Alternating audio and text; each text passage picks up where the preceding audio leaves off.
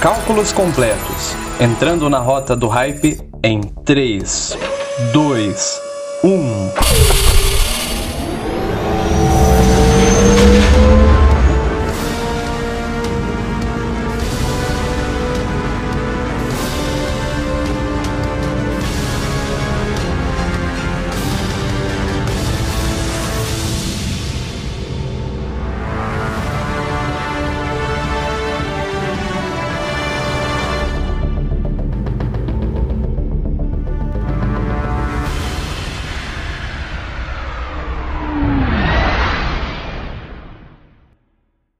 Sejam bem-vindos e bem-vindas a mais uma edição do Hype Drive.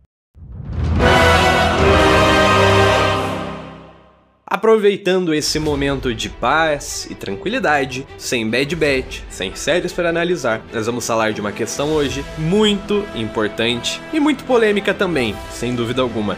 Rey quebrou a profecia do escolhido? Teria o retorno do Palpatine e a sua derrota pelas mãos de Rey quebrado a profecia do escolhido, que é o conceito mais primordial na saga Skywalker? Na edição de hoje vamos refletir um pouco sobre o que os acontecimentos do próprio cânone tem a nos oferecer como resposta. Vamos te mostrar uma possibilidade na qual a profecia do escolhido não foi quebrada. E também uma forma de termos um retcon, entre aspas, audiovisual, que não mude em nada o que já existe. Gostou da possibilidade? Então chega mais. E não se esqueça de que isso se trata de uma teoria. Antes de mais nada, vale relembrar: que de fato é a profecia do escolhido? Muitos provavelmente já sabem, estou chovendo no molhado para alguns, mas a profecia do escolhido nunca teve um texto completo. Ela sempre partia de pequenos trechos, onde o contexto geral cabia à interpretação, na maioria dos casos, da interpretação dos Jedi. Um escolhido virá, nascido de nenhum pai, e através dele o equilíbrio final da força será restaurado.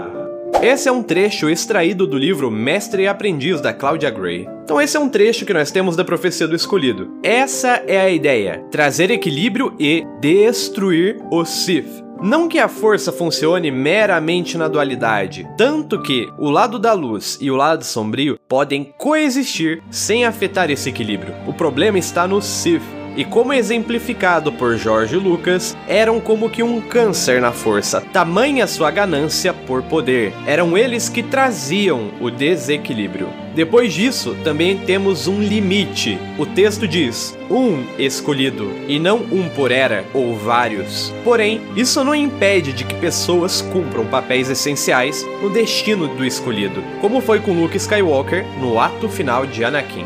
Vale também considerar um pouco do que se tem estabelecido sobre o Palpatine. Essa é a parte menos relevante da nossa análise, que é a perguntinha clássica: como ele sobreviveu ao reator? Que já teve sua resposta na novelização de Ascensão Skywalker. Graças a anos de tentativas, em seus experimentos junto aos Sith Eternals, foi possível criar um clone, para o qual o Imperador caído direcionou a sua alma. O que impediu um retorno glorioso fora a incapacidade do corpo novo de conter tamanho poder, o que o fazia se decompor e depender de muitas ferramentas para a sobrevivência. Depois de muitas falhas, fizeram um novo ser a partir dos genes do Palpatine, um humano. Porém, ele não era sensitivo, então o deixaram viver sua vida, pensando que talvez numa futura geração um sensitivo pudesse nascer. E assim nasce a Rey. Isso foi meramente um contexto. Há detalhes que não foram mencionados aqui, pois como ressaltamos, o retorno do Palpatine não é o problema. Isso foi feito e ele já havia dito sobre essas possibilidades em A Vingança do Sith. Havia essa brecha. O real problema que conduz todas as indagações reside na derrota do Imperador e não no seu retorno. Se Anakin o tivesse derrotado novamente, não haveria quebra na profecia, apenas uma má interpretação da mesma, como Yoda já havia sugerido ser possível. Ora, se a Rey o derrotou e não o escolhido, a profecia foi quebrada. Esse é o argumento mais comum. E aqui nós vamos apresentar que é uma possibilidade de a profecia não ter sido quebrada sem mudar nenhum dos eventos dos filmes. A nossa tese é que Anakin foi a peça-chave e decisiva na derrota final do Sith, mesmo o golpe final tendo sido desferido pelas mãos de Rey. Para fundamentar essa tese, vamos nos basear no filme Ascensão Skywalker, na novel do filme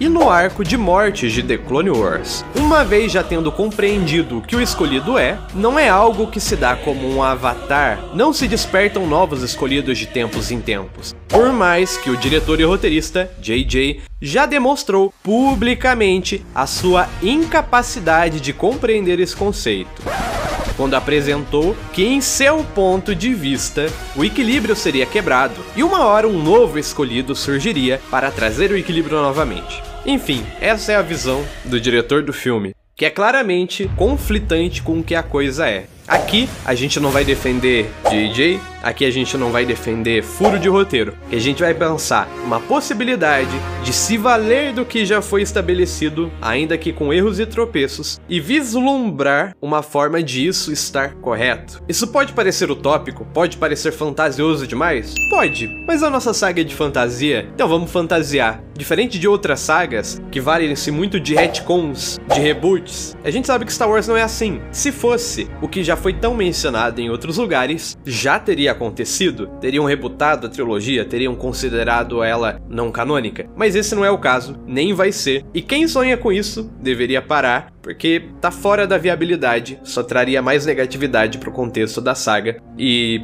não cabe. Então, vamos seguir por aqui. Há pontos que são essenciais para nossa análise. Primeiro, Palpatine não estava em sua forma plena. Ele ainda precisava de uma forma de restaurar o seu poder, o que nesse caso veio a ser o poder da Díade da Força, formada por Ben Solo e Rey Palpatine. Então, ele ainda estava em sua tentativa de retorno. Claro que alguém desbancaria esse argumento de uma maneira muito fácil. Mesmo que fosse um pseudo Sidious, ainda era o mesmo e vivo, portanto, o sacrifício de Anakin foi em vão. Mas aí seria uma questão de não entender conceito Jedi. O unir-se à força nunca é algo ruim para quem é Jedi, não é algo em vão. Sim, eu sei que o filme não mostra nada disso, não desenvolve nada disso, mas como eu avisei, é uma interpretação. Prossigamos. Outro ponto essencial é que Palpatine sugou muito da energia vital de Rey e Ben. Ela estava no chão, imóvel e quase morta, na beira da morte. Quando em seus últimos momentos ela entendeu que deveria entregar-se totalmente para que a esperança não acabasse ali. E assim, ela clamou pelo Jedi e foi escutada e pôde os escutar. Esse trecho não se trata de teoria, o fato dela estar quase morta está presente na novelização e é evidente no filme, por incrível que pareça. Tanto que depois disso, ela morre e o Finn sente que ela realmente morreu, para depois ser revivida pelo Ben Solo. Esse é um ponto importante. Ela não era nem capaz de ouvi-los, quem dirá vê-los, apenas viu Luke pela proximidade. Lembre-se disso porque isso vai ser importante mais para frente na teoria. Rey só não morreu na hora pelo auxílio do Jedi. Ela somente pôde ascender, tornar-se uma com todos os Jedi para se opor ao poder do Sith graças ao Jedi. Mas isso somente se concretizou por duas razões. A primeira, que é de mérito da Rey, ela se tornou uma ótima Jedi. Depois de muitos testes e momentos complicados, ela finalmente estava fazendo algo altruísta, como diz o Snoke, no espírito de uma verdadeira Jedi. Na beira da morte, ela não pensava em si mesma, não pensava em sobreviver. Ela pensava na vida dos amigos, no destino da galáxia. Isso é o que um Jedi faz. Mérito dela. A segunda razão, que é o ponto alto da nossa teoria, é mérito único e exclusivo de Anakin Skywalker. Somente o escolhido poderia proporcionar que todos os Jedi estivessem ali, unidos a Rey no momento decisivo, e isso é explicado em The Clone Wars. Não delongando muito, no Arco de Mortes, que é um lugar extremamente místico e conectado com a força, no qual Anakin, Obi-Wan e Ahsoka se depararam durante uma missão. Existiam três entidades: o pai, o filho e a filha, que representam o equilíbrio, o lado sombrio e o lado da luz, respectivamente. Em uma das tentativas de trazer Anakin para o lado sombrio, o filho toma posse de Ahsoka Tano, fazendo ela atacar Anakin e Kenobi. No fim, após usá-la para cumprir os seus objetivos, o filho a libera, porém a deixa sem vida. Ahsoka morre. A filha, comovida com a situação, decide entregar a sua força vital para Ahsoka. Porém, nem mesmo o pai seria capaz de tal feito.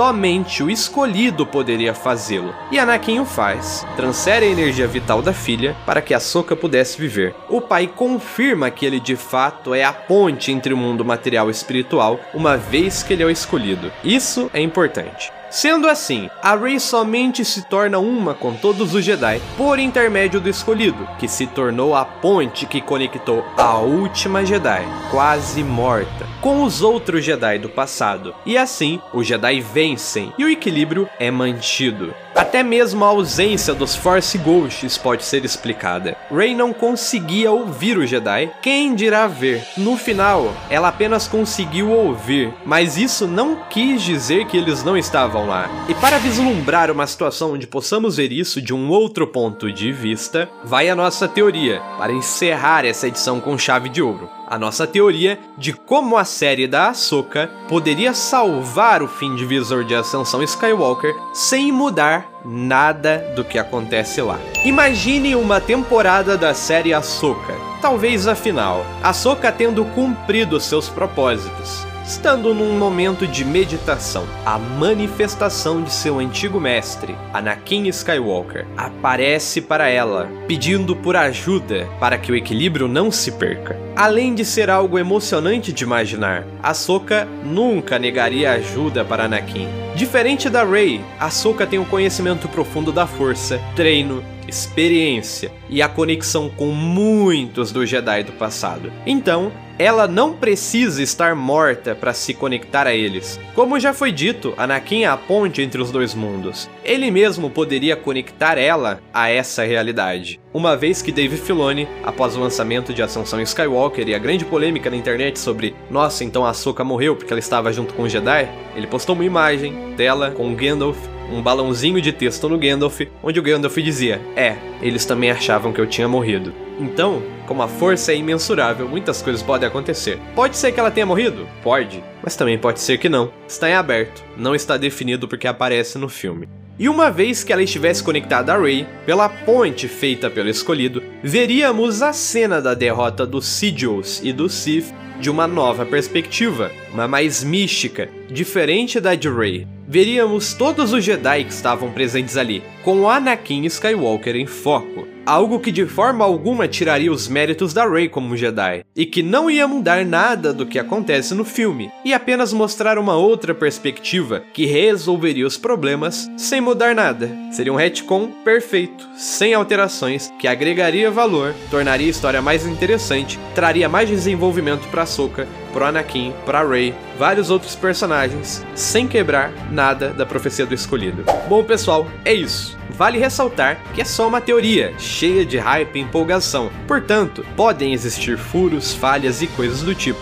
Deixe a gente saber o que você achou. Chegue mais em nosso Instagram, drive_hype. Vai ter um post lá sobre essa teoria também. Então, comenta lá o que você achou. No mais, ficamos por aqui e que a força esteja com você.